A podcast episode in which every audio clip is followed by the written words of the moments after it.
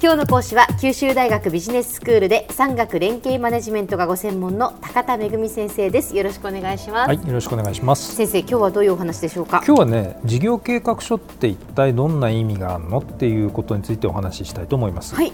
あのまあその話に本題に入る前に QBS って毎年2011年からですけど、うん、ビジネスプランコンテストってやってまして、ええ、で今年も9月の12日土曜日なんですけどね、はい、のあの午前中から昼間の間やる予定にしています。これあのまたホームページに情報出てると思いますのでご覧になっていただいて関心ある人はあのぜひ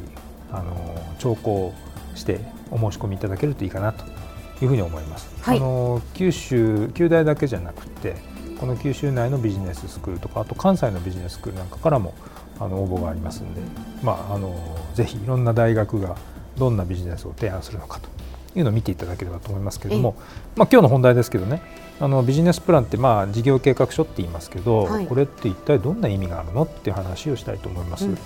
であの通常新規事業を生み出すプロセスっていうのは、まあ、起業家なる人がですね、でこれは別に独立した人じゃなくて企業の中にいる人でも構わない、うん、えー、ですけれどもそういう人がこう世の中いろいろこううの目高の目で見渡してですね新しい事業機会をこう探して、はい、ではこれ有望そうだっていうところをあの事業機会を見つけるということから始まるんですね。うん、そうですよね。でそこでユニークなビジネスのアイデアをこう考えついてでそれで継続的にじゃあどうやったら収益得られるかなっていうそれビジネスモデルなんですけど、えー、ビジネスモデルを作ると、はい、でその辺が大体骨格ができたら、まあ、具体的なマーケティングの戦略だとか製品やサービスどうやって開発してどうやってお客さんに届けるかって流通とかですね、でそういうのを担う人材って誰ってでお金はどうやって集めるみたいな細かいことを書いていくのが、まあ、それが事業計画書なわけですけれども、ええ、でこの事業計画書っていうのは投資家をまあはじめとする重要なあのビジネスに関わる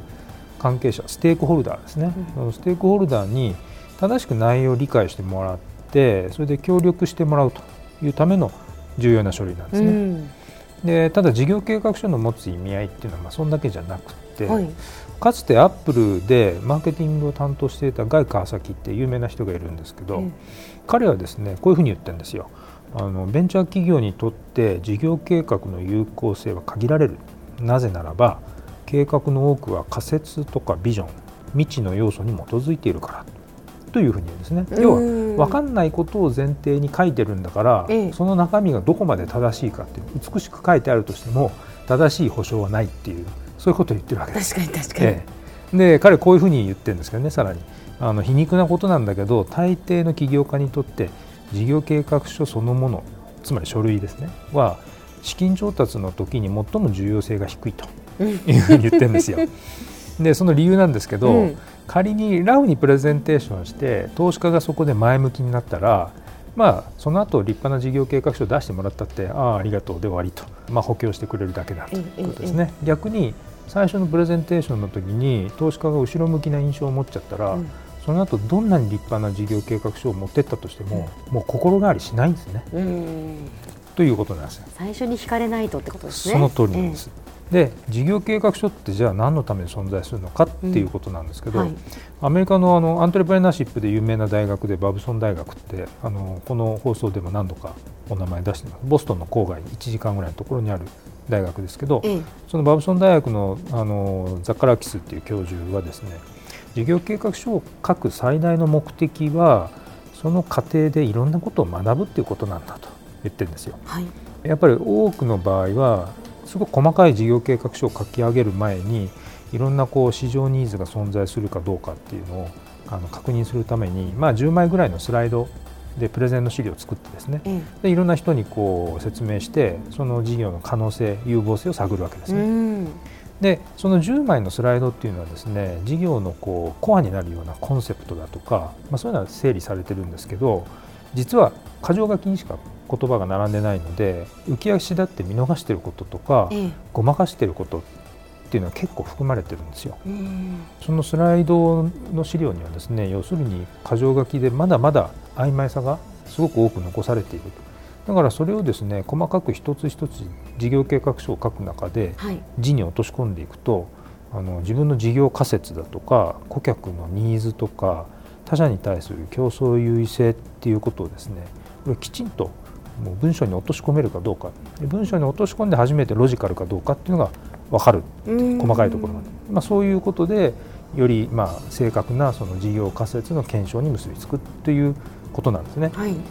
であと何よりもやっぱり事業計画書ってまあ2 3 0ページ書こうとするとそれなりの分量だしそれなりの調査をしなきゃいけないしそうすると創業チームっていうのはですね一致協力せざるを得ないですね。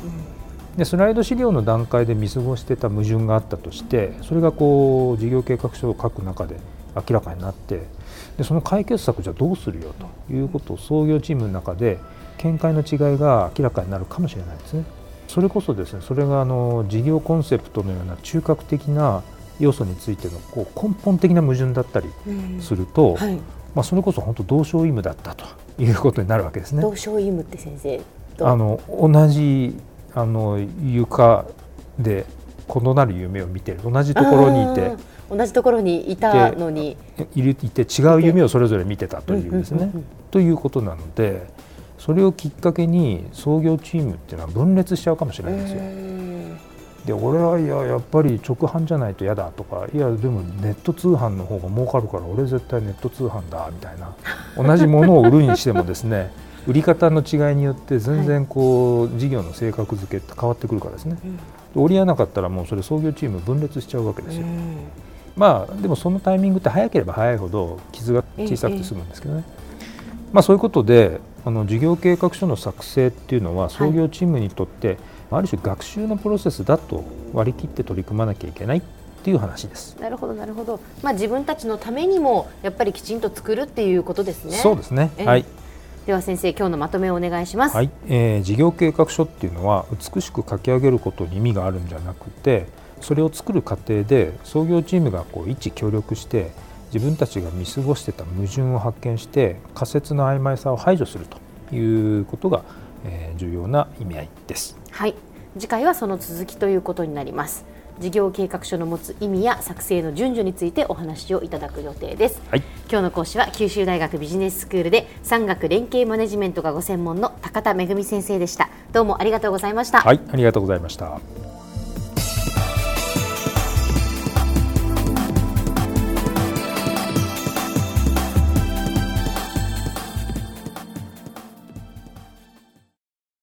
続々ぐいぐいメラメラつながるゾワゾワハラハラメキメキつながる。ズキズキ。モワモワ。ホカホカつながる。キリキリ。ザワザワキュンキュン。ガンガン。ワクワク。ウズウズドキドキ。ルンルンバクバク。九州人のいろんな気持ちつなげます。九州から輝こう。キラキラつながる。 QTnet